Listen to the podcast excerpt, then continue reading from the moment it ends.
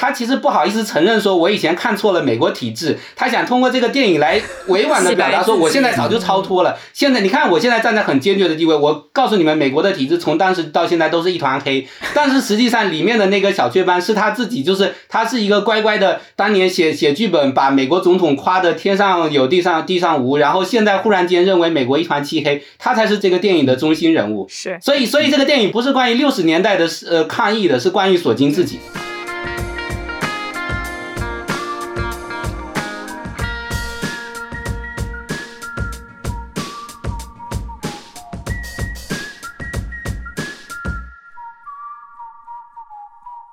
大家好，欢迎收听这期的小声喧哗，我是主播 Efra。今天和我在一起的还有雕雕，还有 Easy，啊，我们的两位主播。大家好，我是 Easy。大家好，我是雕雕。然后今天我们还来两个老朋友，嗯，一个是我们的非常非常老老朋友，呃，我们就是就经常上小声喧哗的老朋友，然后非常年轻的，经常上小声喧哗的一个青年学者。呃，零三图。对，大家好，我是来来自 Gen Z 的零三图。然后我们今天还有另外一个嘉宾加入，他的名字叫做 Huey，要不要给大家打个招呼，然后自我介绍一下？哎，我自我介绍比较困难，因为我就一直没有想好长大以后该干什么。因为我觉得这个，反正现在四十多还来得及，还来得及。因为呃，对，搞了一段学术，然后发现不是特别灵光，然后就是现在在呃尝试这个。做 stand up comedy 单口相声吧，但是说做了一段时间，然后忽然开始闹这个新冠，所以现在所有的酒吧都关门了，然后所以现在我就不知道该干什么，所以到这个 show 来看看能不能混口饭吃。小声喧哗，流量百万是吗？对对。那二零二零年是一个非常魔幻的年份，然后大选也结束了。嗯，在这一年我们看到了很多人走上街头示威，然后也看到了有些人在抗议国家的暴力机构造成人民白白的流血。这些事件不仅发生在二零二零年，还发生在美国的六十年代。然后我们现在就看到，感觉今年和几十年前的美国何其相似。那如何去讲述这样的现实呢？有这样两个导演在二零二零年的算是末尾吧，给了我们两份截然不同的答卷。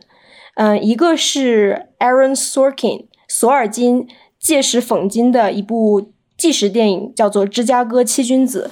另外一个呢，则是呃 Sasha Baron Cohen。他所导演的荒诞黑色的《Borat Two 》，《Borat 二》，波拉特二，就是这个片名非常长，要不要雕雕念一下？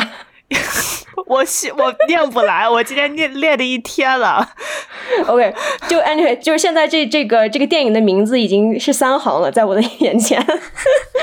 就是这期节目非常难做，因为两部电影，它两部电影的风格和它两部电影带给我们的感觉都是完全不一样的。但是这两部电影又有非常多的。让我们能够联系到一起的地方，嗯，有的时候我看着窗外风 风起云涌的这些各种各样的运动，尤其是在今年经历了这么多，呃，从 B L M 然后一直到现在，我有的时候会非常天真的觉得自己活在一个政治史诗的故事里面，但是。当我自己点开新闻、点开社交媒体的时候，才发现我的生活不是芝加哥七君子，我的生活可能更像是 Borat。嗯，所以对，就我们就强行把这个两个电影联系到了一起，然后我们今天想聊一聊。那我们第一个想先聊的是《芝加哥七君子》。《芝加哥七君子》这个电影讲的是一个当时六十年代等于是最受争议的一个民事案件吧，就是当。嗯，许多抗议越战的年轻人走上街头，在芝加哥，他们在民主党开党代会之前去抗议这个国家机器把美国的很多年轻人送到越战战场上白白流血牺牲的这么一个事情，然后导致很多人当时和警察有冲突，冲突之后呢，有这么七个人被捕，审判这几个人的几个月时间就构成了整个电影的这个核心的一个呃结构以及内容。对。那这个电影是 Aaron Sorkin 的自己执导的一部电影，大家应该对 Sorkin 都不是非常陌生。我们之前有看过 Sorkin 的新闻编辑室，然后还看过他的 West Wing 白宫蜥蜴。嗯，那大家几个人就是提到 Sorkin 这个编剧或者导演的名字的时候，你想到的脑子里面想到的第一个东西是什么？首先，Sorkin 特别喜欢拍各种各样的职场。对，就无论是创业公司，还是白宫，还是法庭，他喜欢拍人们工作的地方。然后第二点是他喜欢拍在这些工作场合里面话特别多的人。就是如果你要用一个镜头来描述的话，我觉得之前在人人网上还是在优酷上都特别火的一个视频，就是好像是新闻编辑室里面的，就是在一个 panel 还是什么，一个看起来轻度甲亢的白人。男性眼里面闪着亢奋、悲伤而暗含希望的光芒，然后突然就开始一场有大量排比句的演讲，然后全场都静静的听着他讲述美国的精神，沉默而若有所思。对对，然后旁边一定要有一个白人姐妹会的一个傻叉，然后去对比这个白人男性眼中亢奋、悲伤有多么的悲壮。一定要有这样的一个角色。应该说用一个镜头来形容 Sorkin，就是有两个走路飞快，但是说话比走路还要快的人，然后边走边讲，边走边讲，然后最好是一个男的在跟一个女的解释一个事情，然后呢，就是对方所有的人都对他的这这番话五体投地，就就是 Sorkin 的套路。大概我在看。芝加哥七君子的时候，第一个这样的镜头一下就把我给带出戏了。就本来这个剪辑的节奏是非常好的，但是当我看到那个 Bobby Seale，就是黑豹党当时的头，他要说服他的女朋友，他要去芝加哥 那一瞬间，我一下就被带出来。我就想，Sorkin 你有完没完？就永远都是一个男的马上要只身赴死，当然也不是，就是总之要是去做一件非常。感人至深的事情，然后就是一个女的在那说啊，可是你不能想想你自己，然后他就说不，我还是要去，你放心吧。就是这种镜头，每次看到的时候啊，对，这好像很多电影里面都有这种这种问题。总之就是让人非常沮丧，就是所有的人都有就是难言之隐，mansplaining，对对，晚期 就是每一个人讲，而且就是就首先，Sorkin 是一个非常非常非常好的作家，这一点必须承认，他写的对白真的节奏感非常非常的强。对，所以我在准备的时候意识到，我觉得好像我自己的性格都被 Sorkin 的这种他塑造的角色影响了，就是是绝对的。而且我发就你看，其实我们几个所有人都可以直接被丢进 Sorkin 的电影里面做一个角色。首先，大家都讲话特别快，然后讲话都非常走路都特别快，走路都特别快，而且就是一句话里面要么必须是一个梗，要么要么必须要有信息量，否则这句话就就。就不要说了，这就就人就白活了，而且特别喜欢用排比，特别喜欢拆别人的台，对，而且特别特别特别喜欢压过别人说话。不过你最终我们要一定要落到一个道德制高点上，这么一个落脚点，对啊然后没有想到这样的人会去做播客。不行，小人喧哗突然就突然变成了播客界的 Sorkin，Oh my god，就是对不干了。不过这个你在一个 high stake 的环境里，不管是法庭还是政府，可能都只能这么说话，因为你要不然你时间都不够用，对吧？每个人都时间都很宝贵，他有时候可能。可能这个也比较也是写实的需要，我觉得。当然我不知道，可能川普内阁有点不一样，但是我觉得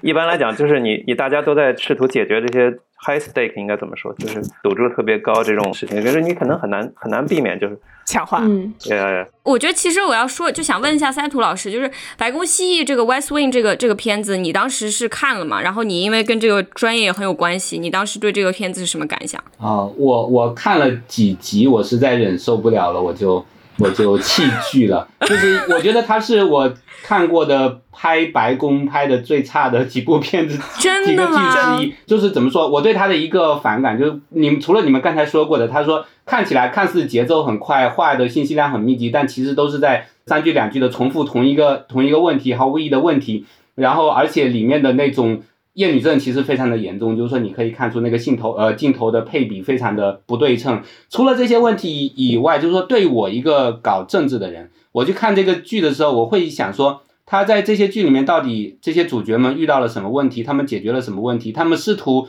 推动的这个政治议程是什么，他们想要改变美国政治的什么东西。然后在《白宫西》这个剧里面，你可以感觉这个编剧在思考政治问题上是非常空洞的，就是你。几季的时间，我挑了几集，就是第一集、第二、第二季、第三季，随便挑了一点点出来看。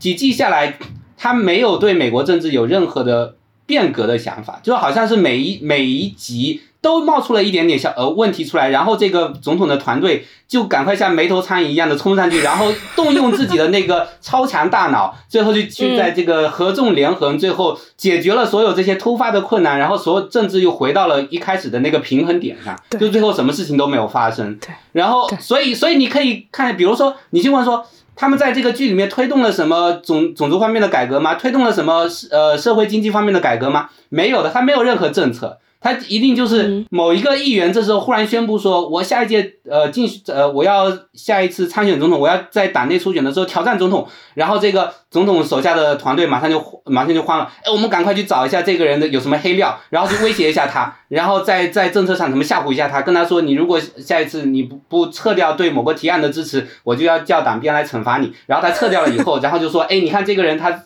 呃出尔反尔，他对选民的承诺没有做到，所以他不能再参竞选总统了，就这样子，所以。他们搞的所有的在政治上摸爬滚打搞出来的所有的这一切，都是为了最终回到那个无所事事的原点上面去。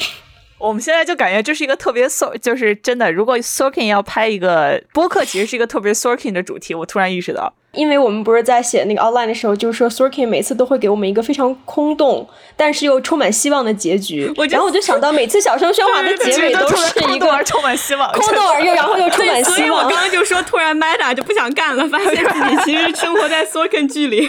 特别是刚刚三土说的那一段话，就是语速频率逐渐加快，就感觉三土要旋转着飞起来的那种。所以我我觉得这个说的很好，而且就是我很能理解为什么编剧会这么做，因为他是写不出来一个非常伟大的总统的。你要想写出来一个伟大的总统，你需要去 bring change to the world，而且呃，你就要为给世界做带来变化，然后你就要去对呃想象要推进这种改革会遇到什么样的问题，这些东西他都写不出来，所以他只能做一种非常反应式的这样的这种政治。对对，就 Sorkin 的电影里面一言以蔽之吧，就是他的这些角色，你感觉这个角色参与政治，无论他嘴上说的是什么样的高大全的理由，他好像参与政治都是因为自己特别喜欢说话，然后特别喜欢在说话的时候比别人聪明，就他做的每一件事情似乎都是出于这样的理由。这其实是我们今天要讨论的电影《芝加哥七人审判》的一个遭受到的一个非常大的批评，对，就是当你在。讲述一个政治故事的时候，而只去关注这个政治故事的非常绚烂的这种话术、这种 pontification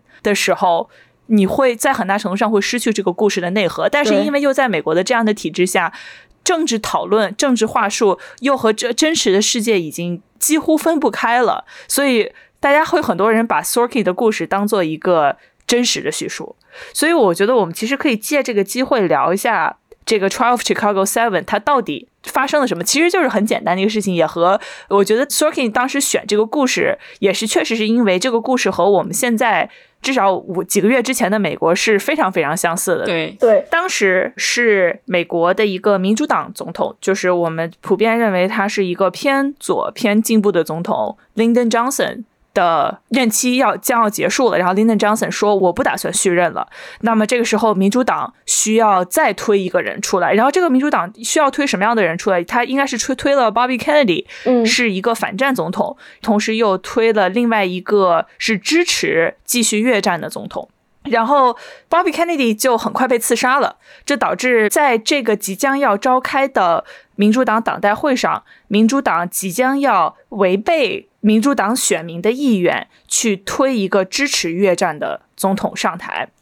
那么这个时候呢，美国是一个非常民怨沸腾的状态。就是我们之前看历史书的时候，大家都非常会非常简单的看成哦保守派和进步派，但是你仔细去看这个进步派系里面，其实是有非常非常多不同的分支。然后聚焦在这么一个审判的时候，你会发现有非常非常多不同的人出席。一个是 Tom Hayden。Tom Hayden 在这个电影里面被表述成希望从体制内改变体制的这么一个人，就是他后来成为了一个学者，然后后来他也成为了一个议员，他也确实是履行了他自己这么一个梦想，去从体制内改变体制，作为一个体制内的左翼的声音。还有另外一个人呢，是一个非常非常非常有趣的人，也就是 Sasha Baron Cohen 所扮演的这个 Abby Hoffman。就是这个爆炸头，大家总看着他在做一些奇奇怪怪的事情，但是又舌灿莲花的这么一个人。然后还有就是 The Panthers，The Panthers，对，就是黑豹党当时的一个领导人。那么他几乎是被扯进这个审判席的，因为他其实在芝加哥只待了四个小时。对，这是一个非常具有政治性的宣判。就是当时尼克松上来的时候，就非常想要起到一个杀鸡儆猴的作用。那他就希望把当时进步派的所有的声音，一个一个全部都拉过来，一个一个全每只鸡都杀掉。对，来进所有的猴看。对对对，这如果说把他们七个人分成三个不同的谱系的话，就是文化意义上的激进主义者，就是 Abby Hoffman 他们所代表的这这堆人，然后还有 Black Radicals，就是黑人的激进主义者，以及呃政治意义上的这种激进主义者。呃，那他们三种不同派系的人，他们对于越战以及自身的认定，以及对于当时如何去和这个时代相处，他们都有。都会选择不同的方式。有人希望他进入体制，然后去慢慢改革；有人希望我要就是开始武装自己，然后我要去反抗，我要去革命。然后有的人认为说我要去摒弃一切六十年代之前的传统，然后六十年代之后我是一个重新出生的一个人，我要从这里重新去改写很多的美国文化和历史上的一些常识和惯性。对。那那我我们可不可以聊一下，就是为什么当时六十年代，一是这个案例，呃，这个审判如此特别，以及我们为什么说这个难题和美国现在的社会如此相似呢？那个六十年代的时候，我们大家很难想象那个时候的美国。但是如果你先想当时的越战、反越战的示威游行，然后呃，女性解放运动、这个同性恋运动。民权运动，然后到民权运动的后期，六八年的时候，一下子被刺杀了这个马丁路德金，然后这个罗伯特肯尼迪，然后后来又有那个 Malcolm X 啊等等等等，先后都被刺杀。然后到六九年这个案子结束后不久，那个 Fred Hampton 就是黑豹党的年轻领袖也被 FBI 给刺杀。就是这个几年里面是美国非常非常动荡的，这个社会冲突非常严重的这么几年，然后这个社会斗争风起云涌的几年。所以，在这个这个审判它发生在这样一个关口上，发生在什么关口上？就是说，六八一代的运动正好达到顶峰，开始衰落的时候，这个这个契机，这个转机，就是刚才雕雕描述的，就是六八年民主党党代会在芝加哥召开的时候，这些示威者跑去抗议，结果六十年代正好是电视节目、新闻节目发开始发展的，说抗议者冲进这个民主党的会场，然后和警察发生冲突啊等等，这一切骚乱都被电视拍下来了，实时放送。在全国面前就被共和党当做了这个，你看，如果民主党是接着执政的话，就会这个呃社会混乱就会愈演愈烈。所以我们现在 law and order 就跟现在他们喊的 law and order 一样的。嗯。那这里面还有一个大背景，就是说刚才雕雕提到的，就是当时约翰逊因为这个越战的原因，他突然决定不再连任竞选，然后这个民主党内。先是在在初选里面，这个 Bob Kennedy 领先，但是 Bob Kennedy 他很快被刺杀了。刺杀以后，代表反越战的一派是 Eugene McCarthy，然后 Eugene McCarthy 他在接下来的这个初选里面赢了很多州，然后但是结果民主党大佬决定推出那个 Hubert Humphrey，就是这个副总统，当时的副总统 Hubert Humphrey 其实历史上一直是民主党党内的这个民权运动的领军人物啊，其实年轻的时候四八年的时候，在他的一例。呃，坚持之下，民主党才通过了一个反对种族隔离的党纲。但是很在很多年轻的抗议者眼里，他自从当了林登· Johnson 的副总统之后，他就成了老朽了，然后他就他就这个成为保守派了。但其实他其实当时一点不保守。但是问题在于，他缺少一个选民心中的合法性，是因为在于他没有参加初选。因为我们现在很习惯了这个这个党内初选，总统啊每个州先选是这个是从七二年开始的，就是因为六八年这个。抗议者大闹会场以后，在六八年以前，其实有的州有初选，有的州没有初选。最后决定权主要是在党代会，在党代会上有党代表来投票的。嗯，初选其实是走个形式，但是在六八年以后，两党都觉得，哎，以后不能再搞这个了。这个万一再有抗议者来冲击怎么办？但是这个 Humphrey 被党内提名了以后，最后微弱的这个劣势输给了尼克松。还有抗议者内部有很多人开始批评那些当时去冲击会场的那些抗议者。说都怪你们，都怪你们，因为你们这样搞了以后，导致 Humphrey 没有没有当选。你看上来一个尼克松，比 Humphrey 要差多了。如果你当时可以忍一忍的话，Humphrey 当选之后，我们可以从党内继续去推动他，继续促进他去进行改革啊，等等等等。你怎么知道他一定会继续支持越战啊？他当时只是随便答应一下林登·江森嘛，对吧？这他当了总统以后，他完全可以退出越战，而且他的人权方面的记录那么好，民权运动方面的记录那么好，等等。幸亏川普输了，我一边听一边出汗。对，所以。六八年之后，六八年大选之后是这个一下子，这个抗议者阵营、民权运动阵营，然后学生运动阵营是士气非常低落的时候，然后内部开始出现各种各样的争论，到底当时去冲击党代会会场是不是应该啊？然后跟跟警察血拼是不是应该？然后尼克松这边上任以后就开始，就像你们刚才说的 杀鸡儆猴，因为他当时竞选的时候搞的是南方策略嘛，南方策略就是去用那些狗哨去煽动那些南方那些支持种族隔离的选民，反对民权运动的选民，反对性解放的选民，让你们来支持我尼克松。呃，上台以后就一定要给这些左派的这些年轻人一点颜色看看。所以这时候开始这个这个抓每一派都抓。其实，在这个芝加哥七人，虽然说叫芝加哥七人，但其实是芝加哥八人，就是那位黑人，他是后来被单独拉出去另外立案审查了。对，所以所以他不算不算在那七个人里面。这七个人里面，除了那位黑人外，剩下七个人其实分成三派，就不止两派。一个是那个 Hoffman 代表的那个 EPIS，就是那个呃国际青年党雅皮士。然后国际青年党他们是主张要呃跟警察去血拼的，冲上去。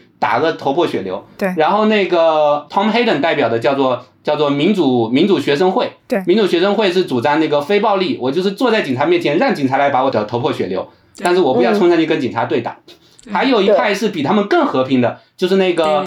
剧里面那个胖胖的那个 David Dellinger。David Dellinger 是他已经五十四岁了，而且他跟他们也不是一代人。对他不是一代人，他是一个和平主义者，就是就是说他那个在最后这个 Sorkin。电影里面呈现的是他在那个法庭上，他终于忍不住打了一下那个法警，然后立马说 I'm sorry，打完之后突然说 I'm sorry。对，但是呢，这个事情引起了 Dellinger 后人家人的强烈抗议，就是说 Dellinger 入狱的时候被狱囚打得死去活来的，他从来不还手的，因为他认为这个就是违背我的理念，我的理念就是打不还手，骂不还口，然后打你打我打到你自己最后最后惭愧的向我认错，然后他怎么可你在电影里面把它呈现成一个。只是被法警激怒了一下，就完全抛弃了自己理念的这样一个人物呢？就是他们对 Sorkin 就非常的不以为然。你可以看得出，Sorkin 在这样编剧的时候，他愿意放弃的是什么东西？他想要强调的是什么东西？嗯在 Sorkin 眼中，呃，理念、意识形态、价值观是可以放弃的。人的这种心理变化，人的这种原生家庭带来的这种这种心理冲动，或者诸如此类的东西，是需要被强调的，需要被抬高到至高无上的地步的。比如说，在这个剧里面，A.B. Hoffman 和 Tom Hayden 在争论的时候，Tom Hayden 说我们要尊重制度，尊重法官，然后什么的。A.B. Hoffman 说，呃，你看你你你之所以来搞学生运动。其实是因为你的你对你父亲的叛逆，你父亲当时叫你加入体制，你不愿意加入，然后这个你现在忍不住又体现出了你其实还没有从你的父亲的阴影底下走出来，这个完全就是 Sorkin 虚构出来的，就从来没有这一套东西。Tom Hayden 也从来没有在法庭上一听到法官说话就马上站起来，这个是历史上是不存在的，所以 Hayden 的后人也也愤怒的向 Sorkin 抗议。但是你可以看得出，Sorkin 他很乐意把这些。所有的政治立场、政治上的坚持、政治上的价值观，给简化到人的一些小小的心理冲动上面，一些从原生家庭带出来的那些还没有成长的、亟待走出的那些阴影。然后你只有走出这些阴影了，你成为一个大人。只要你成为一个大人，成为一个成熟的人之后，哎，政治上的一切难题就迎刃而解了。所以最后这个 Tom Hayden 走出了他父亲的阴影，他就站起来在法庭上昂然的发表了一通演说，然后这个电影就这样结束了。而且我觉得，在 Sorkin 的电影里面，是最重要的东西，不是意识形态，也不是任何其他的，就是话术。就是 pontification，比如说他在里面这个这个剧里面有两个男主角，可以说吧，一个是 Abby Hoffman，就是他代表的这种 counter culture 这样的一个反文化，反文化，反文化，对。然后另外一个就是 Tom Hayden，我们说的这个好像有点对体制还是没有失去希望。他们两个人之间的这个矛盾一触即发，当时就要打起来了，对吧？然后后来 Abby Hoffman 怎么理解？突然理解了这个呃 Tom Hayden 呢？就是意识到他写的这个句子原来主语是。我而不是你，总之就是这样一个，就是一个写作上，他们俩突然达成了共识，然后突然两个人就惺惺相惜了。我当时看到的这个时候，我本来是泪眼泪汪汪的，你知道吗？然后突然一下就看不下去了。对，就是一迪说的这一点，就是说 Soking 在这里面做了一个什么呢？他是把这个警察和呃抗议者之间的。暴力冲突给偶然化了，给当做就是说，为什么警察会抗议者会发生暴力冲突？是因为 Tom Hayden 在在念稿子的时候，他有这个习惯，他会把主语省略掉。结果主语省略掉以后，学生们就听错了。本来这个 Hayden 说我们要坐在警察面前挨打，这个学生们听成说我们要冲上去跟警察对打，于是他们就冲上去跟警察对打了。哎，这个这个这个暴力就发生了。但是我们知道，在现实中，现实的抗议里面。暴力不是这样发生的，就暴力它是你越大的这个这个集会越有这个发生暴力的概率越高，然后警察参与进去，呃，警察本身就是说他们有暴力倾向，他们本身就有可能受到指示啊，或者是他们本来就是说训练中有这种过度紧张，然后和学生们对峙的时候就很容易就是暴力相向，所以这是一个结构性的问题。但是在这个剧里面，好像变成说。只要黑的你，你把多加一个 I 在当时或者 we，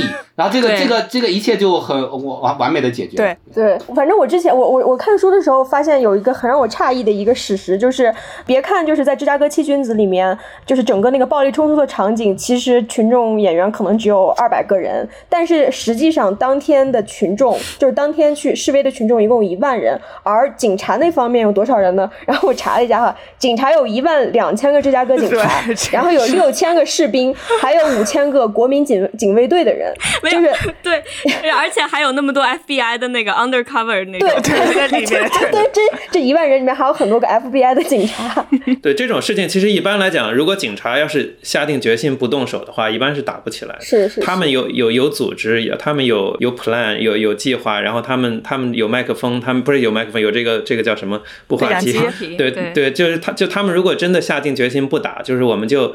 就让他们在那游行，那是打不起来的。对，嗯，就是我看这个片子的时候，因为有这些各种 Sorkin 的一直以来的毛病，所以没有完全入戏。但是在有一段，我还是就非常不争气，我就我就特别感动，我就眼泪哗哗哗往下掉，就是看到那个示威者被打的时候，因为。就是你知道，就这个电电影为什么能感动我们，就是因为它借古讽今嘛，就让你看到这个，然后再想象想一下去年夏天，我就想到去年夏天的时候，Black Lives Matter 当时今年夏天哦，今年夏，我靠，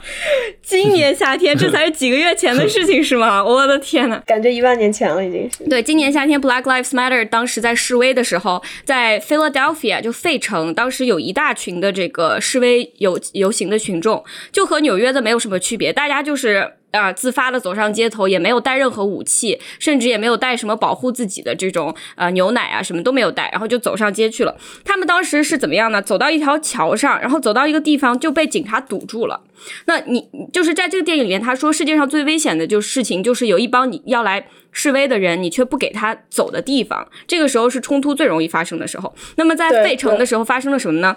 就这群人，他上了桥了。警察说：“你们往这边走，往这边走。”结果对面被堵住了，所以他们哪哪里都去不了。这时候警察再让他们疏散，他们疏散不了，因为就是没有路了。所以这个时候警察说：“你们不疏散，这就是一个非法集会。”然后他就他就扔催泪弹。这个是和警察他们内部的训练完全背道而驰的，就是警察内部是不允许你在这种情况下使用催泪弹的。这些东西都是写在纸上的，对吧？就不是说是他们不知道任何的规矩，他们是知道的。但是在那种情况下。这事情就发生了。这事情发生以后，是《纽约时报》的这个 Visual Investigative Team，他们当时就是这样一个呃，看当时的录像，然后看当时的地上就是呃 underground 人们拍的那些景象，把这些东西全部都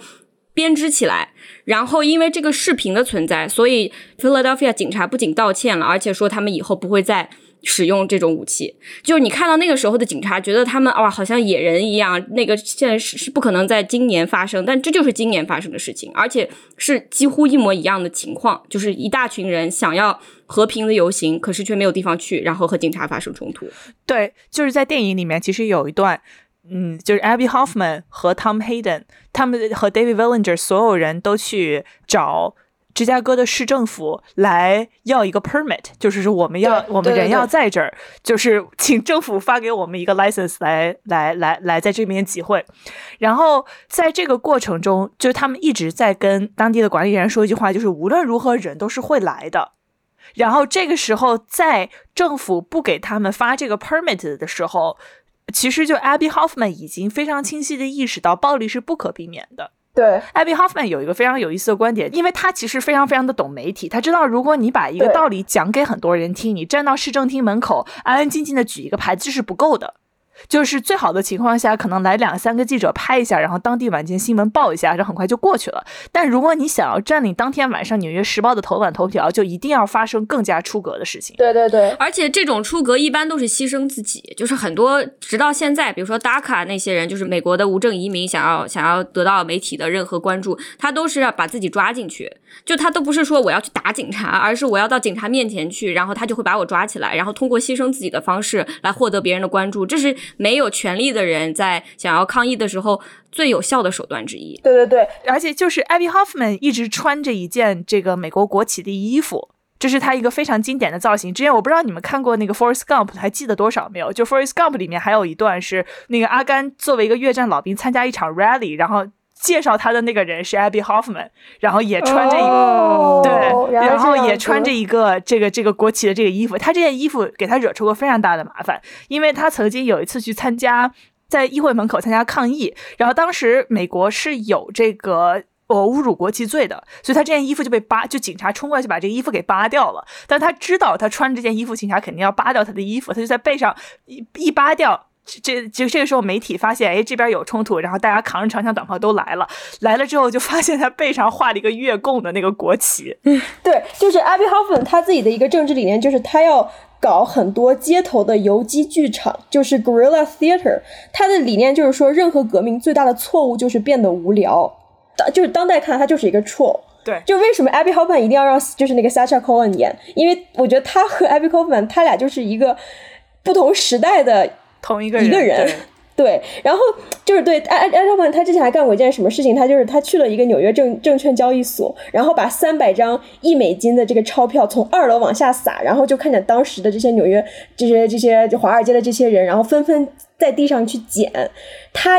想要把现实当成剧场，然后他要专门去制造这种混乱，制造这种所谓的 myth，然后再让媒体去报道他。对，对就是稍微延伸一点，可能听我们播客的人都知道，女权五姐妹就是很多的这种草根的抗争都是在模仿 Eddie Hoffman。就是至少都是学习了 Eddie Hoffman 的这种抗争路线的，比如说我们国内的这个女权五姐妹之前，呃，做的那个占领男最很早很早之前做的那个占领男厕所，占领男厕对所，对，然后当时香美丽来纽约聊的时候，她就讲到说，很多人在报纸上看到呃“占领男厕所”，不知道是什么意思，但至少这个词跟这个观念就被根植在了别人的脑子里。等他下次看到的时候，再下次看到的时候，看到第 n 次的时候，说不定他有一天就反应过来了。对对对但，前提是要到人最多的地方，要做最出格的事情，要吸引最多的嗯媒体来。对对刚才你说的这些我都不反对，啊，就理念上，我觉得就是说，刚才你如果你呈现的这个 Abby Forman 说的这些，说要做出格的事情，吸引媒体来注意，但是我想知道你你刚才描述的是电影里面的 Abby Hoffman，就是呃不是不是，这现实中 Abby Hoffman 也是这样的，但是我想说你描述的路线斗争是电影里面 Abby Hoffman 和 Tom Tom Hayden 的路线斗争，不是现实中他们的路线斗争。对对对对对吧？对，因为现实中就是说，就是说，我们知道在六十年代，大家都知道，你什么事情都不做，你静坐，比如说马丁路德金，他静坐的时候也是被警察来打，然后放狗来咬，诸如此类，对吧？嗯那民权运动就是当时在当时的人那边都知道说。你是不可能出现那种拿着一个讲稿，安安静静的在市政大厅面前念完了，然后本地新闻采访完你走了，回家本晚上本地新闻报一报，警察不来干扰，不可能出现这种情况的。所以他们两个人路线斗争不是在这里，对，就是说，Tom Hayden 他也是知道说是要挨打的，而且要吸引媒体注意的，而且在现实中，就是说，Tom Hayden 他当时呃向抗议者提议说，我们不要聚在公园里面挨打，我们要、呃警察来打我们的时候，我们要一路走走到沿着满满个芝加芝加哥市走一圈，让警察追在我们后面打，让全市的人都看到。对然后所以他们的他们的路线斗争比这个要复杂，就不是说不是说我们我们安安全全的抗议完离开，不是不是这个不是这个斗争。为什么要讲这些呢？就是说，不是说这个电影里面想呈现的这个理念有问题，它没有问题，但是电影里面呈现的这个。冲突这个路线斗争对我们理解当时的情境是很重要的。就当时的人到底在争论什么东西？为什么抗议者内部会出现这些这些路线分歧？他们到底分歧在什么地方？这个电影的呈现是完全错误的。就是说，有一派是乖乖的这个中产的孩子们，然后他们对体制有很多的希望，其实是索金他自己了，他对体制有很多对希望。我也觉得对对就是他自己然后另一派是对早就看透了体制的人，这两派在冲突。实际上，当在当时不是这个样子。他其实不好意思承认说，我以前看错了美国体制。他想通过这个电影来委婉的 表达说，我现在早就超脱了。现在你看，我现在站在很坚决的地位。我告诉你们，美国的体制从当时到现在都是一团黑。但是实际上，里面的那个小雀斑是他自己，就是他是一个乖乖的，当年写写剧本，把美国总统夸的天上有地上地上无，然后现在忽然间认为美国一团漆黑，他才是这个电影的中心人物。是所以，所以这个电影不是关于六十年代的呃抗议的，是关于索金自己。而且他还安排了阿比 Hoffman 这样的人来最后理解他，跟他惺惺相惜，就就完全是洗白自己。而且这个电影还有一个地方，就是让我觉得不舒服的，就是他对于种族歧视和性别歧视的这种点头示意，呃，对，就是也是索金的呃作品里面非常经常出现的一个事情。他会有一个姿态，就是你看我作为一个白人男性，我是一个有同情心的、有同理心的，我能看到我的生活比你好多了，我能看到你的生活特别糟，而且这个社会非常的不正义，我们都很都能看到。好，结束了。就就就结束了，芭比秀牛逼没了。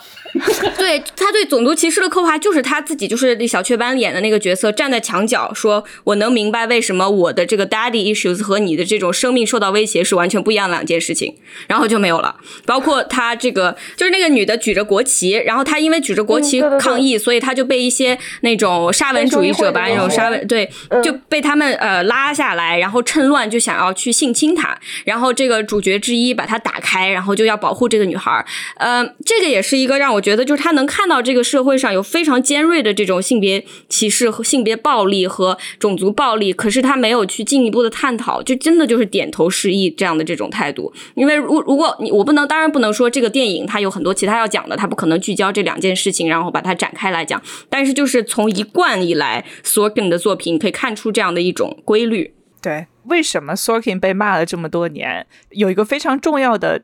区别吧，就是虽然我觉得可能我们很多的听众是非常清楚这个区别的，但是我就过度解释一下，就是左翼和自由派是两个完全不同的群体。而且这部电影让你感到很不舒服的一点是，索尔金作为一个自由派吧，去盗用这样的这种当时看起来非常 chaotic、非常混乱的左翼的抗争，来去贴他的自由派的话术。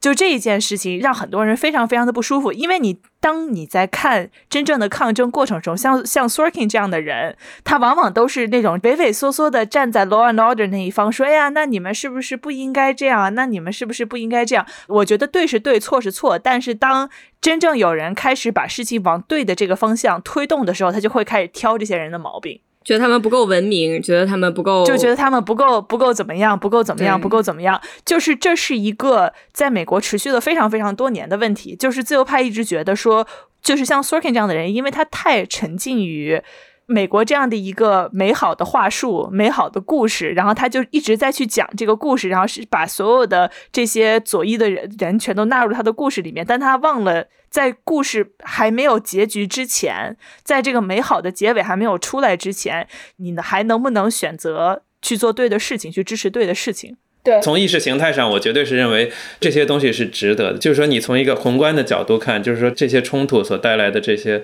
代价还是值得的。如果世界上从来没有这类冲突的话，那现在我们可能还在，比如说还在奴隶社会，还在什么？但是一方面，我个人又比较胆小，就是这有一个 tension 在里面，主要是因为。呃，因为不想丢微博号，然后这些。对，我就刚刚我刚刚就想说，就是微博保号这件事情，就是记得 雕雕年初他立的 flag，就是我今今年希望我做一件有意义的事情，把我的号炸了。话说当下，第二天炸了。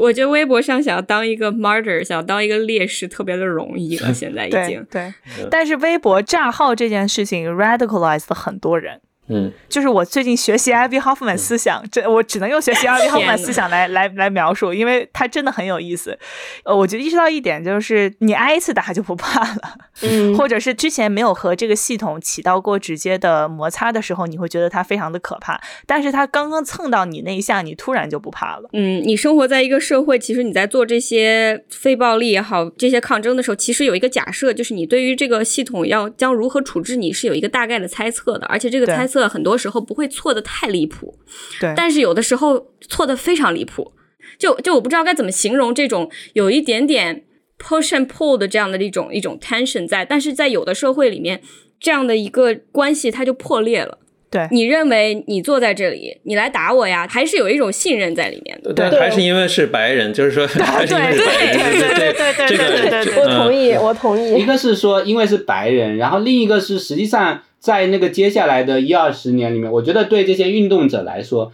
他有一种微观层面上的安全感和宏观层面上的无力感。就是说，你在这个个案里面，你走到上诉法院以后，上诉法官会推翻下级的判决，说，哎，你们这些人无罪释放。但是接下来在宏观的政治层面，尼克松六八年当选了，就像二零一六年创当选了，就是刚才说的，创当选之后，很多人开始自我怀疑，然后接下来怎么办？那我们这一次专门川普又选下去了，但是七二年的时候。那些六八运动的那些那些年轻人说，我们这时候要组织起来推那个 McGovern，然后那个在 McGovern 的这个竞选集会上面非气氛非常的热烈，对吧？就像堪比今年川普集集会的时候，气氛非常的热烈，川粉们都以为赢定了，当时的 McGovern 粉都已已认为 McGovern 赢定了，结果到七二年那个 McGovern 成为美国历史上输的最惨的几个总统候选人之一，然后大家就会觉得说。该怎么办？我我是脱罪了，没有错。但是好像这个社会运动、政治改革走进了死胡同。七六年卡特回光返照，赢了一下，但卡特也不是一个改革派啊，民主党里面还是温和派当选了。到八零年，这个里根又大胜了，然后接下来马上进入了这种新自由主义成为主流、主流意识形态的年代。所以接下来的三十年，对这个六六十年代的这一批抗议者来说，是一个非常绝望的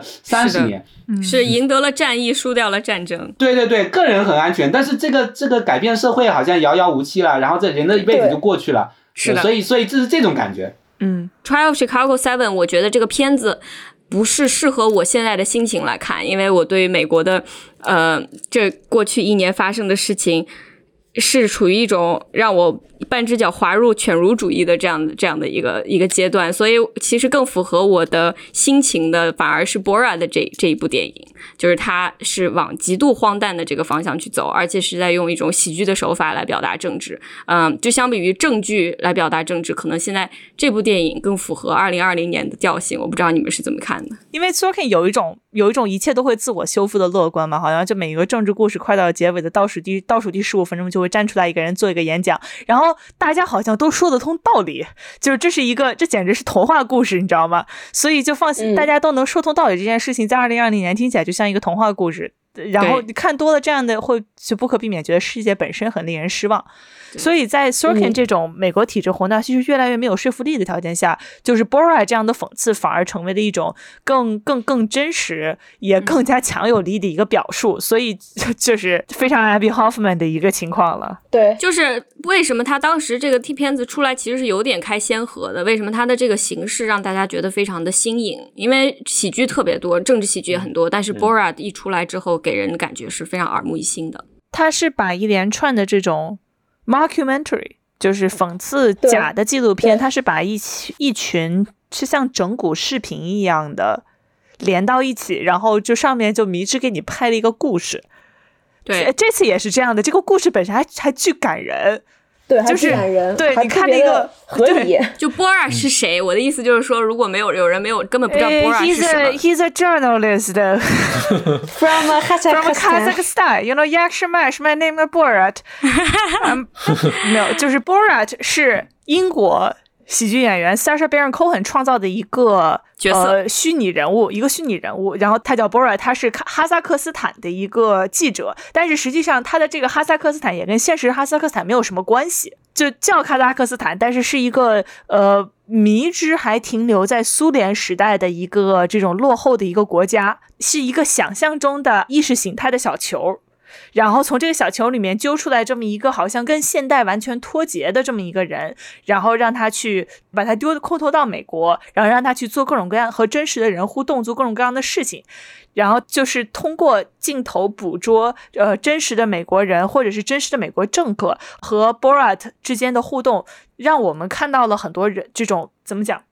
就这些呃，我们习以为常的事情本身的一些荒谬性吧。对对对，他这个特别不可思议的是，他这个并不是偷拍，他都是这种很很专业的摄像设备在拍。就是说，这些说这些话的人知道有摄像机的对着他，然后但是他们还是把这些话说出来。对，确实很不可思议的是，在里面很多真人以为。这是一个真人秀，以为他们干的事情是真实的，以为这是一个真，他们在拍一个真人秀，但是没想到这是一个剧情片儿。对，二零零六年是柏拉特第一部电影出来，然后那个时候其实和现在的互联网文化就是截然不同，所以那个时候柏拉特这个人，而且这个角色是刚刚被创造出来，所以很多真人在遇见他的时候，呃，就完全不知道是怎么回事。但这一次柏拉特再回到美国的时候，其实就有很多人能认出来他了，就就他已经变成了一个明星，所以这个第二部电影从一开。始给人的感觉就不太一样，然后而且再加上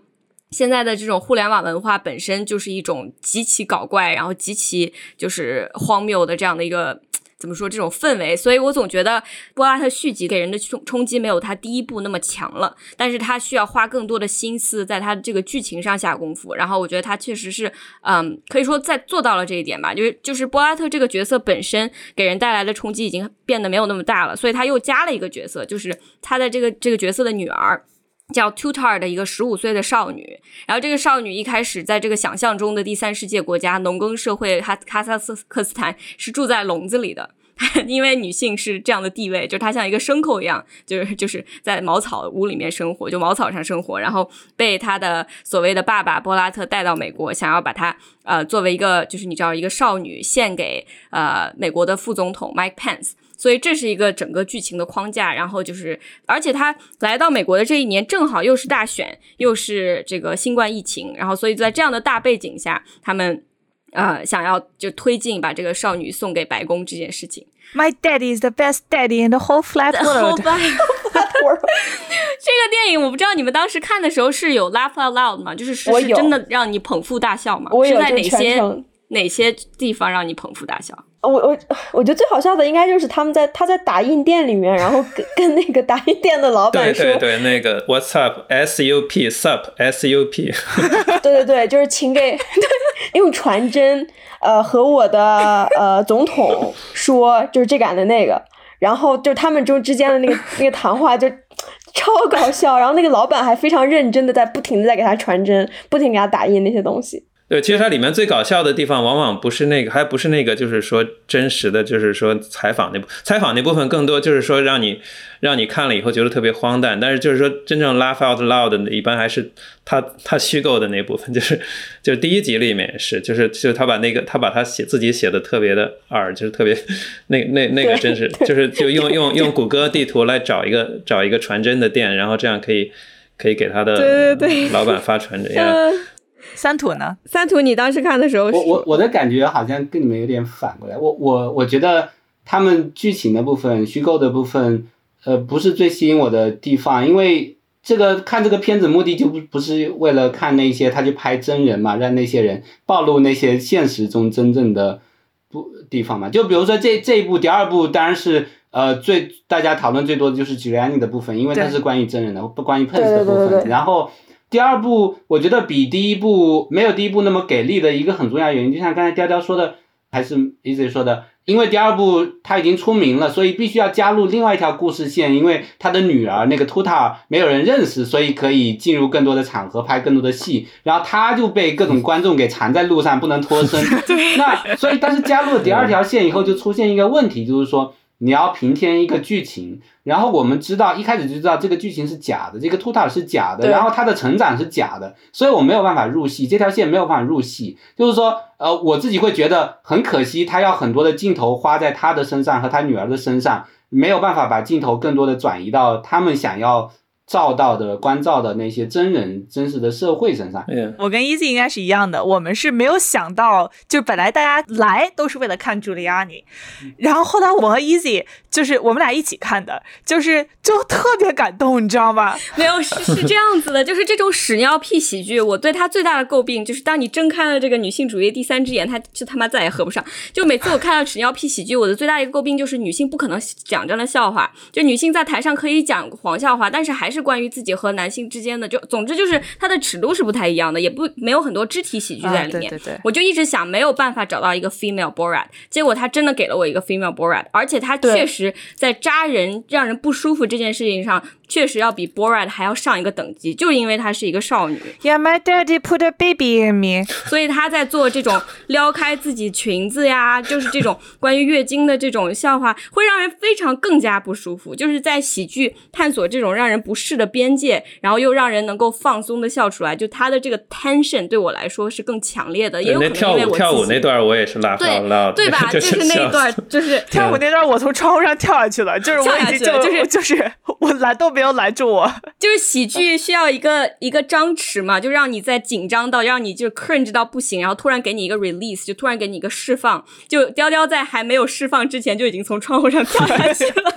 就是没有等到释放的那一刻。我是蛮同意，我就觉得他是一个，就那个女儿演女儿那位是一位是一个很好的演员，然后他讽刺的也很到位的。但我我只是觉得说，呃。所有的当然所有这些点都是冲着冲着我这个左翼的这个知识分子来的，就是你看那些右派，包括他他的那条故事线里面那些保守派女性集会，然后谈论什么要要怎么让女人更贞洁，然后他突然冲出来说我来月月经还是什么那个什么要发生性行为诸如此类的东西，就是说这些讽讽刺都讽刺到位了，但是整部剧不是不仅是他这条故事线，而且是那个 Bora 那条故事线，就让人觉得好像就是说他是在拍一个讽刺剧没有错，但是好像 I don't know，也也可能是因为看到第二部了，所以预有预期了就对对对对，可能跟预期有关，对，因为你先看的第一部，对，对，我嗯觉得我和 Easy 可能都觉得，就是我就我们当时看完之后，就是首先我们俩先扫了一下地上掉那个鸡皮疙瘩，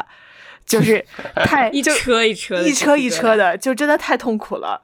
但是我真的觉得这是一个非常非常有效的关于女性处境的讽刺剧，就是我没有办法想象出比这更好的了。真，我觉得真的非常非常的是的，就他在这里面讽刺了堕胎，讽刺了这种南、嗯南方美国南方这种仍然呃打着传统的旗号，把女性作为一种。呃，对女性的规训吧，他把这些东西从全部都讽刺了个遍，而且这个整个剧里面所有的人都是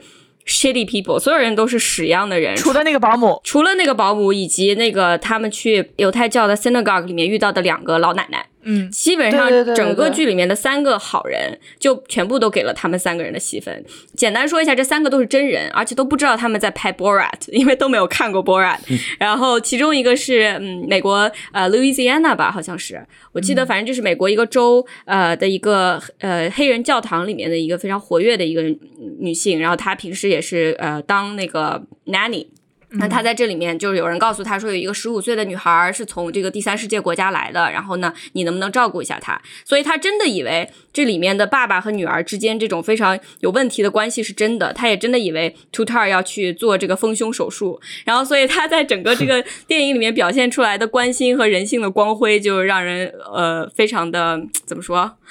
就格外的感动吧，应该说对。不过这些好人也很奇怪，就他为什么对着摄像机能够说话那么自然？就是我，我就觉得如果是我，可能很难做得到。对，我也觉得最最奇怪的还是 Giuliani，因为因为 Giuliani 在他的卧室里面有两个机位，你发现没？一个机位照着那个镜子，然后还有一个机位直接照他照他那个床。就他有两个机位的情况下，但是他好像旁若无人，还是躺在那儿，就是 就照床那个是事先藏进去的，对，是事先藏进去的。对，就是我补充一下背景，就 Giuliani 是个什么样的人呢？他以前是纽约市的市长，然后是纽约九幺幺发生的时候是市长，所以他当时体现出来的这种领导风范，其实人气挺高的。对，让所有的人，美国当时所有人非常非常爱戴他，所以他可以说是美国最受呃爱戴的一个市长。然后结果现在这个人就 完全一百八十度的大转变就吧，化掉了，他就坏了，他他变成了一个川普最忠实的傀儡。仆人，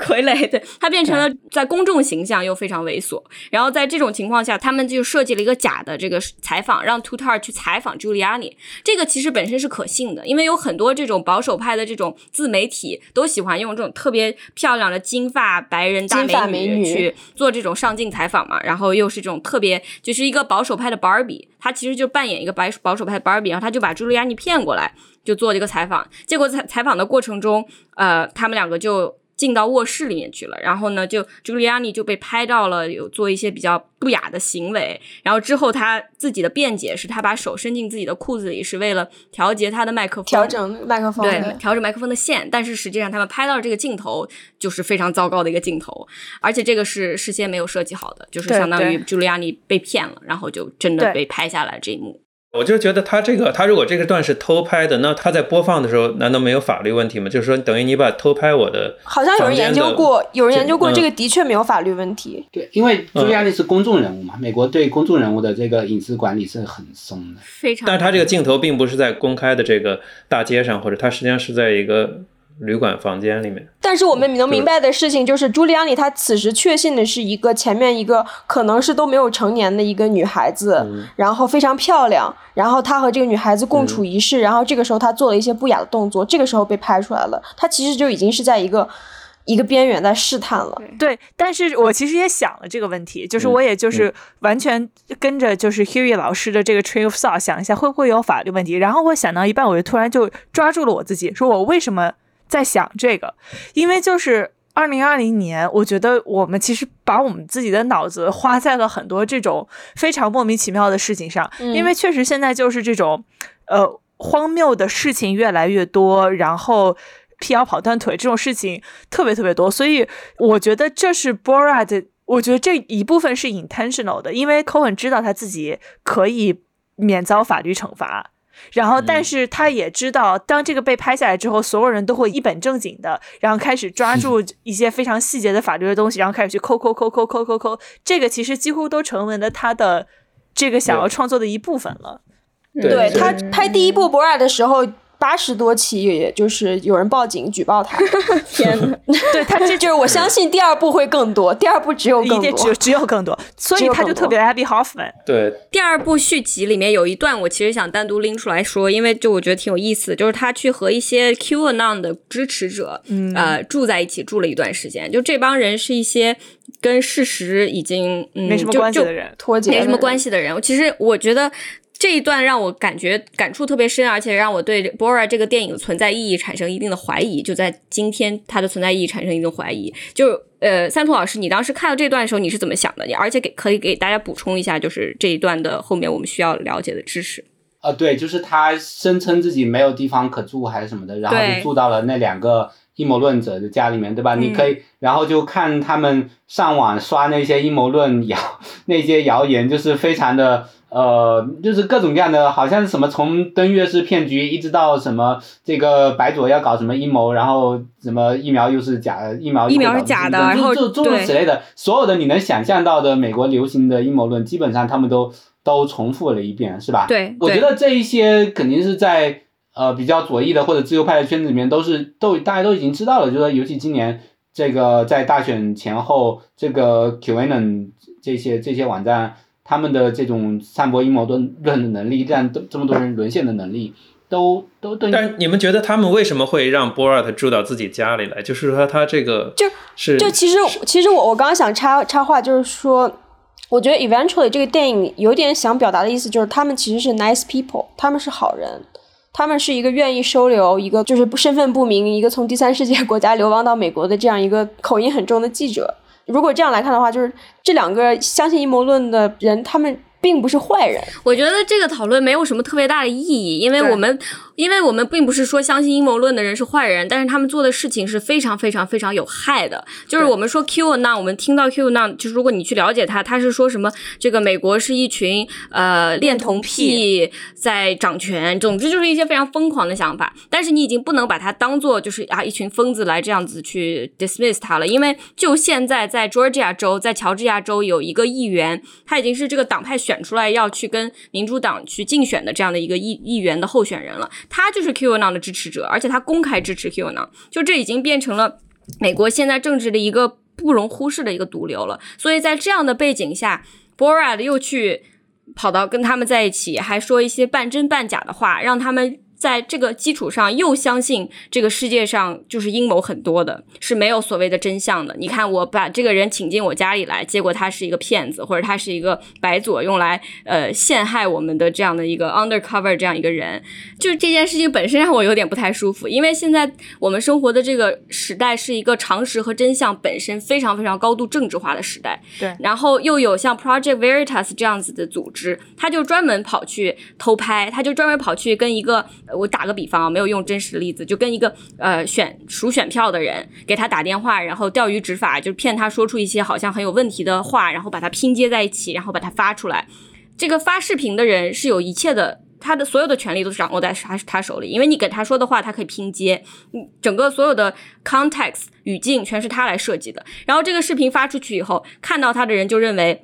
美国数选票的人都是一些骗子，都是一些就是作弊的人，所以在这种事情已经变得司空见惯的情况下，你再用同样的手法去做政治喜剧，我觉得他的力量就被削弱了很多，而且甚至让我觉得稍微有点有害。对，我觉得很多人在问一个问题，就是二零二零年我们需不需要 Borat？我我找了好多的文章和 podcast，他们开头都是这个问题，然后最后没有一个 没有一个 critic 给出了一个非常确定的结论，就是因为大家我最后还是享受了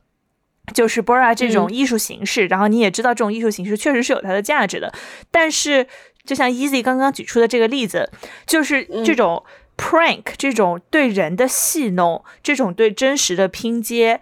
这这是 Borat 喜剧的基石。对，然后这个时候我们看到这样的喜剧的时候，一方面它确实很好笑，但是另一方面你又会心里面觉得，这已经是在一个影响到我们生活的一件事情。就像刚刚的，就是说到 Q A 呢，Q A 呢在美国真的是影响很大，就像感觉就像我不知道像不像，就是以国内一个比较相似的，比如像中医一样，就真的是搞的 搞的，哇，这这个一讲，这这这这这这。对，不能给我爸妈听。就是我，你爸妈算比较正常的，有的就是有的 Q A 呢的很多这种情况，就是下一代的人和上一代的人都已经分裂了，就是都没有办法跟自己的父母正常接触，就已经是真的是在撕裂家庭的这样情况。而且中医已经知道他糟践是他自己。对，不过就是说你这个对比很好，我觉得就是说从这方面你也可以看出，就是这个 Q A 呢并不是是一个特别不可思议的东西，因为。中国也有这类似的东西，别的国家也都有类似的东西，因为这因为这个获取信息是一个很很就是需要很多成本，需要很多时间，很不是每个人都有这个能力去去 process 去分辨哪些信息是真，哪些信息是假，这可能就是这就是就是人类一种常态，可能就就很难说能能改变这种常态。这是的，是的，在一个好的信息空间里面，有的时候真的是一种特权。对，而而且我觉得，就回到阿花之前说的这个是个好人这件事情上，其实他是跟我的这种心里不舒服的。想法是相关的，就是我这次做美国大选的报道，我跑去佛罗里达，然后我在街上随便拉人采访，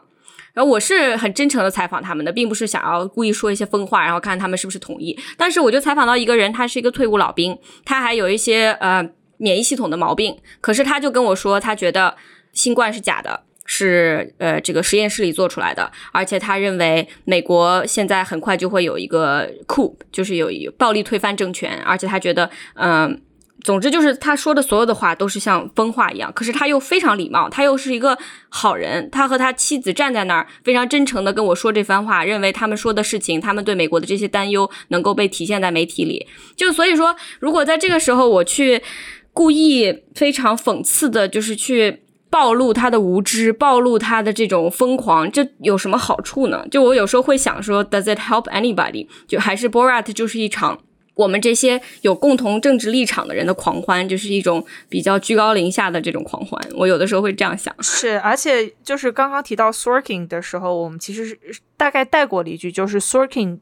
体现出的这种人们对自己话术的沉迷。其实有的时候你看到 Q&A 的时候，他们都觉得自己。是 Sorkin 电影的主角，对，大家都觉得自己是 Sorkin 电影的主角，大家都觉得自己是对的，都是有说教的欲望的。就是《波尔》这个电影，它一直是有说教的欲望的，只不过它用的形式是这种非常 abrasive 的这种形式，而且它的这种说教在我身上完全不起作用，因为他想讽刺的人，我也想讽刺；他所要嘲笑的人又不是我，所以我并没有感觉到受侮辱。所以说，你是一个在一个很安全的地位去看这一部让人不舒服的电影的。刚才讲的几个问题哈，呃，我觉得我蛮比较同意的部分，一个就是说怎么去去嘲讽那些普通人。我觉得普通人，首先就说普通人他们是受害者，他们是好人，就是说博尔特他呈现出他们是好，对啊？日常生活意义上的好人，对。但是他们相信阴谋论，他们投票选选那些特别疯狂的这些政治人物。然后这个问题，你如果往深一层想，当然是说这是一个结构性的问题，就是说美国的，尤其在互联网时代啊。怎么去监管这些平台？怎么去去让这个新闻信息的质量更高？然后诸如此类。但是这不仅仅是互联网时代问题。你往回追溯的话，美国，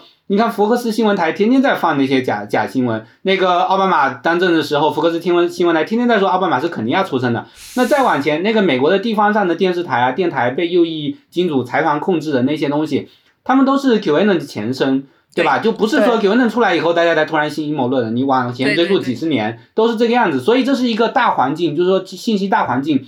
这些普通人、普通的好人们沉浸在这个环境里面，他们自己是没有能力跳出这个环境的。那这时候要指出结构性问题，可能不是不是 Broad 需要做的工作，这个电影做不了这个工作。但是接下来要问的问题就是，如果这些普通人是日常意义上的好人，然后也同时也是这个结构问题的受害者的话，那你。去嘲讽他到底应当不应当？就是说，呃，我觉得美国有一句话嘛，就是说 punch up don't punch down，就是说你要去打的话，你要去打那些有权有势的人，对你不要去欺负那些在你下面的比你更普通、更更可怜、更受侮辱、受损害的那些人。然后我觉得 Borat 他有的时候让我不喜欢的一些地方，包第一部、第二部里面都有，就是因为他很多时候在 punch down，对。那他也有 punch up 的时候，所以我说我为什么会喜欢他去拍 Pence 拍那个 Giuliani 的时候，因为那个时候他们是去 punch up，在第一部里面他也有很多时候是 punch up，就是他去采访一些美国地方上的共和党议员，然后去呈现出这些议员们就是满嘴胡话，然后相信一些莫须有的东西，所以我觉得。就是说，政治讽刺剧这些屎尿屁的喜剧，它到底应该把镜头对准谁，对准哪个方向？这个是我觉得是是一个确实像你们说的需要思考的问题。然后，尤其因为在第二部里面有两条线，两条线里面这两个演员扮演的人物，在现实中本来他们在呃这个权整个社会权力结构里面的角色是不一样的嘛。一个是身高强呃力强的一个男性，另一个是好像很呃瘦小的然后年幼的女性。所以，所以这个时候你可以。体现出人性，就你拍的时候，你可以体现出人性的微妙，你怎么去对待这些不同的人，诸如此类的。所以背后有很多很多的这种权力关系可以去展现，可以去考虑。但是你最后选择呈现出来的是谁？因为我相信他，他们肯定拍了无数的镜头，最后选出了这些人。那为什么你要选出这些人？有没有其他更适合的人可以选？这个这个当然是可以考虑的问一个问题。然后另一点就是说，雕雕刚才问说，二零二零年我们还需不需要 Borat？我觉得是一个很好的问题，就是说你如果比较第二第一部 Borat 和第二部 Borat 相差了十几年，第一部 Borat 为什么当时那么激动人心？就是出来的时候形成一股反文化的一个亚文化的一个潮流。实际上，呃，让我想起刚才 Easy 在介绍 Giuliani 的时候说，以前 Giuliani 是一个英雄啊，大家把他当成英一个英雄，然后现在变成这个样子。但是，这这个这这这个话说出来，其实实际上很多老左派是会反感的。他们说。Giuliani 在九十年代当市长的时候，我们写了很多的报道，写了很多的评论文章，去揭露他他的疯狂，在当时完全展现的，就是说他的种族主义，他的那些胡话，他的阴谋论，然后他的政策上的莫名其妙胡乱来胡搞的地方，在当时我们都已经写文章揭露过了。为什么美国主流文化，你们这些主流媒体一直在把他吹捧成英雄？是这个时代相差变化的很大的。十几年前，Borat 那个年代。这个电影很有意义的是，因为当时大家还沉浸在这个美梦里面，然后 Borat 把这个美梦像肥皂泡一样的戳破。当然，很多人并没有看，没没有觉得这个肥皂呃肥皂泡被戳破了，他们觉得 Borat 就是屎尿屁。但是在在二零二零年的时候，大家已经对这个现实产生一种幻灭感了。然后你还需不需要 Borat？到底需要的是什么东西？对，那这时候又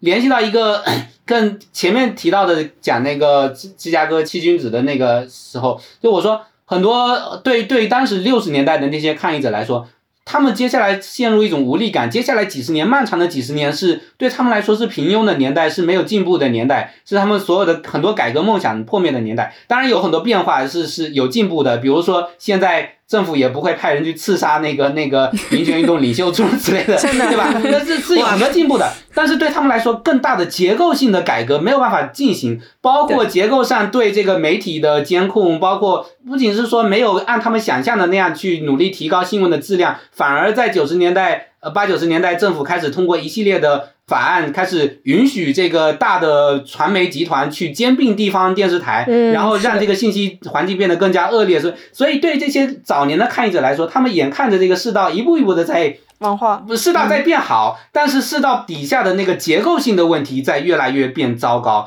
然后他们眼看着主流媒体、主流文化在吹捧朱利安尼这样的人，然后他们说朱利安尼是一个混蛋，是一个疯子，没有人相信他们，反而人人都在说你们才是疯子。朱利安尼是美国英雄，是英雄市长。然后现在忽然间到了二零一六年，川普上台了，二零二零年新冠来了，他们说。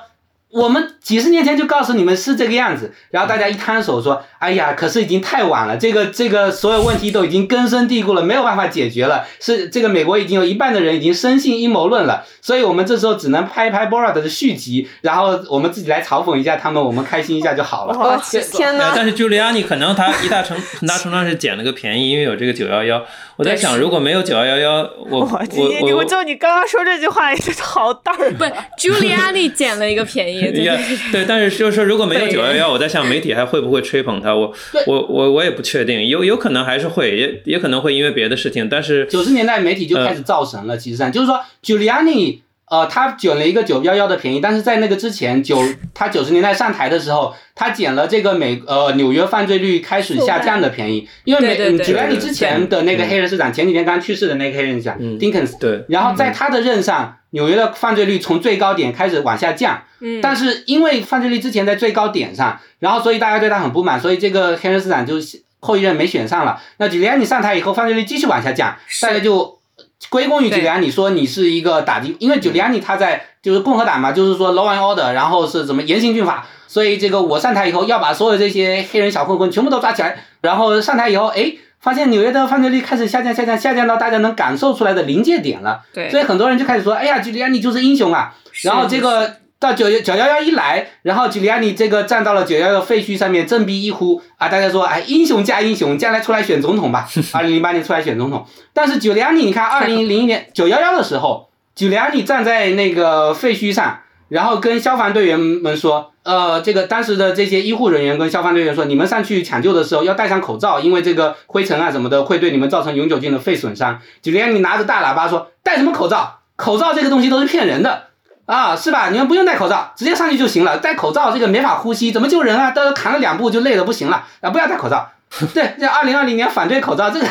这是有迹可循的。那他害惨了多少消防员啊？当然很多消防员就因为这个，而且这些消防员现在还在打官司，想要让国会给他们拨款，继续给他们报销他们的医疗费用。对是这样，就是我觉得二零二零年需不需要 Bora？第一就是二零二零年不能 punch down，因为 punch down 已经不能让大家感受到这种新鲜感了。第二就是它这个 public shaming，就是公开羞辱这种有权有势的人，到底还有没有作用？对，二零一六年之前，可能很多人相信是有用的，但是现在经历了这四年，很多人不再相信 public shaming 的作用了。所以 Bora 在这一点上，它是不是还值得存在？第三就是现在这个世道是很多年轻人虽然想要做出结构性的改变，但是对整个体制已经开始失望，不想投票，不想去做这种。所谓的 play by the rule，就是奥巴马在振臂高呼说你们要去投票，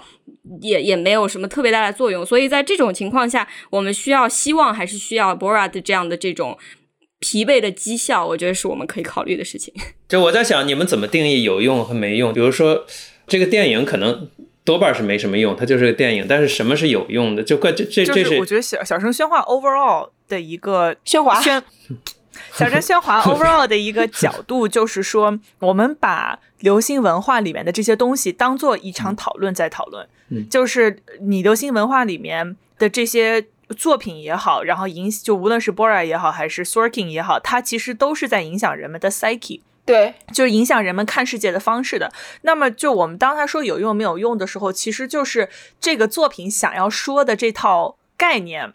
在现在的这个社会讨论里面是有没有价值的？对，流行文化它总是有局限性的，不管是走索金那条路线，还是走 Borat 这条路线，因为它就是呈现在屏幕上的，它没有在呈现在生活里面，它没有帮我们促成人和人之间的联系。所以我们要走出流行文化，走到屏幕以外，走到键盘以外，走进社区，走进生活，走走进其他人，然后组织，然后联系，然后才能共同发光发热，然后让生活变得更好。此处奥艾特奥巴马在芝加哥的岁月，他这个是真的他真的，他他在 Promised Land 里面，他在他的新书里面写的就是里面绝对有一模一样的话，这是真的，就是一这是真的。段都是这样。你是在说三图老师是 Melania 吗？没有，我没有看过奥巴马的东西，我觉得我可以，我可以去给给总统们写稿了。对，有一点就是说，我觉得因为你们年纪都比较轻，我还是希望你们不要就是太悲观，因为就是说，如果你要是观测整个这个历史的这个这个过程，你你发现你不管挑出之前的任何一个年代，还是比现在要糟糕很多的。是 对，我觉得我们这个时候特别悲观，是因为我们之前的一段时间都太好了，一直有种，以及对未来有种不切实际的想象，就千禧年真的对，而且有一种一直都在变好的这样的假象。嗯、我觉得就是尤其是我们这一代人的成长更更是这样，真的更是这样。是的，是的，我们经历了，而且是中国上升期。反过来想的话，它实际上是乐观的理由，就是说我们现在就算在我们眼前这条路是往下的，然后越走越黑暗，越走越看不到光，但是如果我们去努力，我们去斗争的话，那么我们就现在种下了几十年后我们的对，儿子女儿们那一代乐观的理由，他们他们长大了，他们到成年到现在你们这个年龄的时候，就会说啊，怎么突然间世界上变得这么好了？想一想，这个是几十年前我们的父母辈努力所种所种下的这个因，现在结了这个果。对不对？所以现在就这这个开始努力。首先第一这句话特别 Sorkin，这因为 Sorkin 的里面所有角色都有一个女儿。行吧，那今天就这么结束吧，就就大家充满希望的。对，就是大家如果有兴趣关注 Huey 老师的 TikTok 账号，他在里面会发很多他的一些段子段子，关于美国政治的段子。嗯我们会把链接放在文案里面的。对，嗯，好的，可以，谢谢大家，谢谢大家，暴力结尾。暴力结尾嗯，非暴力结尾非暴力结尾。好，拜拜。好的，拜拜拜拜。